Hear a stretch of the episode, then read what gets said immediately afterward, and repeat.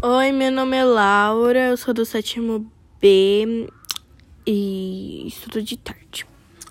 É, nós vamos falar sobre coronavírus. É, coronavírus é um vírus que causa uma doença respiratória, a Covid-19.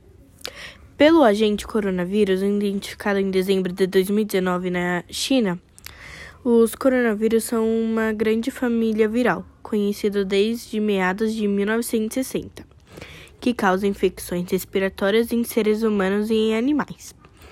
Geralmente, infecções por coronavírus causam doenças respiratórias leves a moderadas semelhantes a um resfriado comum.